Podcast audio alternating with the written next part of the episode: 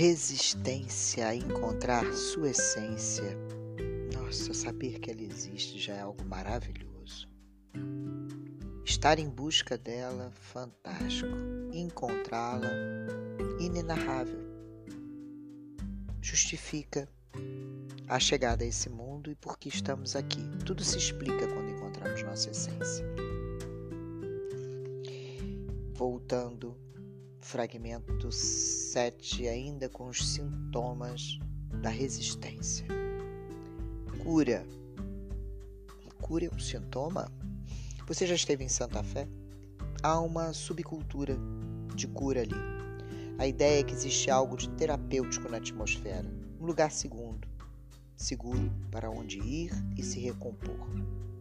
O conceito em todos esses ambientes parece ser que uma pessoa precisa completar a sua cura antes de estar pronta para realizar a sua obra. Algo deste modo paira no ar. Nem eu não tenho, segundo o autor fala, nada contra a verdadeira cura. Todos nós necessitamos dela, mas não tem nada a ver com a realização de nossos trabalhos, de nossos projetos. Pode ser um exercício colossal em resistência. A resistência adora a cura a resistência sabe que quanto mais energia psíquica gastarmos remoendo as cansativas e aborrecidas injustiças de nossa vida pessoal, menos tutano teremos para realizar o nosso trabalho, o nosso projeto, encontrar a nossa essência no fundo da nossa alma. Aguardem a cura. Grande resistência. Reflitam sobre ela resistência e apoio. Você já participou de oficinas de trabalho? Além de uma perda de tempo, são faculdades de resistência. Deveriam produzir PhDs em resistência. Que melhor maneira de evitar o trabalho do que ir a uma oficina de trabalho? Mas o que eu detesto mais ainda é a palavra apoio. Buscar o apoio da família e dos amigos é como reunirem pessoas em nossa volta no leito da morte. É bom, mas quando o navio parte, tudo que podem fazer é ficar no porto, acenando e dando adeus. Qualquer apoio que obtenhamos de pessoas de carne e osso é como o dinheiro do monopólio.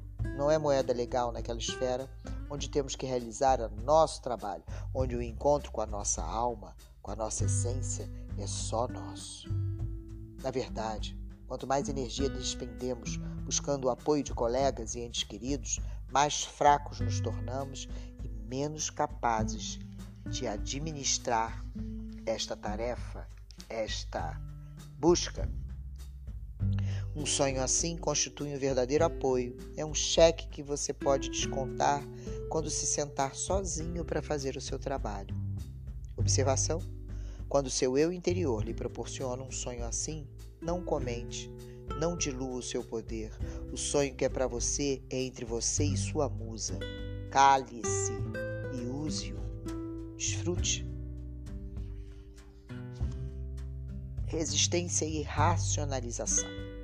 Resistência é medo, mas a resistência é astuta demais para mostrar-se dessa forma sem disfarces. Por quê?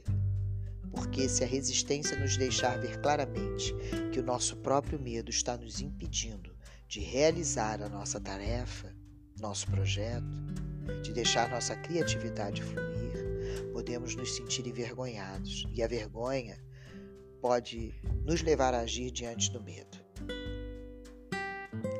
A resistência não quer que façamos assim. E ela se apresenta na racionalização. Racionalização é para a resistência aquele assessor que cuida da boa imagem do chefe é a maneira usada pela resistência para esconder o porrete da coerção às suas costas. Ao invés de nos mostrar nosso medo, que pode nos envergonhar e nos impelir a realizar nossa obra, a resistência nos apresenta uma série de justificativas plausíveis e racionais para não fazermos o que nossa alma nos pede. O que é particularmente insidioso a respeito das racionalizações que a resistência nos apresenta é que muitas delas são verdadeiras, são legítimas. Pense nisso. nossa mulher, nosso marido pode realmente estar precisando da nossa presença. Nosso departamento pode realmente estar implantando uma reforma. De fato, tudo pode fazer sentido e adiar o término e a chegada ao seu encontro. A resistência pode ser vencida.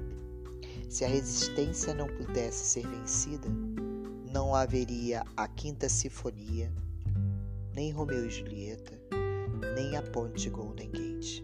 Derrotar a resistência é como dar à luz. Parece absolutamente impossível até você se lembrar que as mulheres vêm fazendo isso com muito sucesso, com ou sem apoio, há 50 milhões de anos. Dê a luz ao seu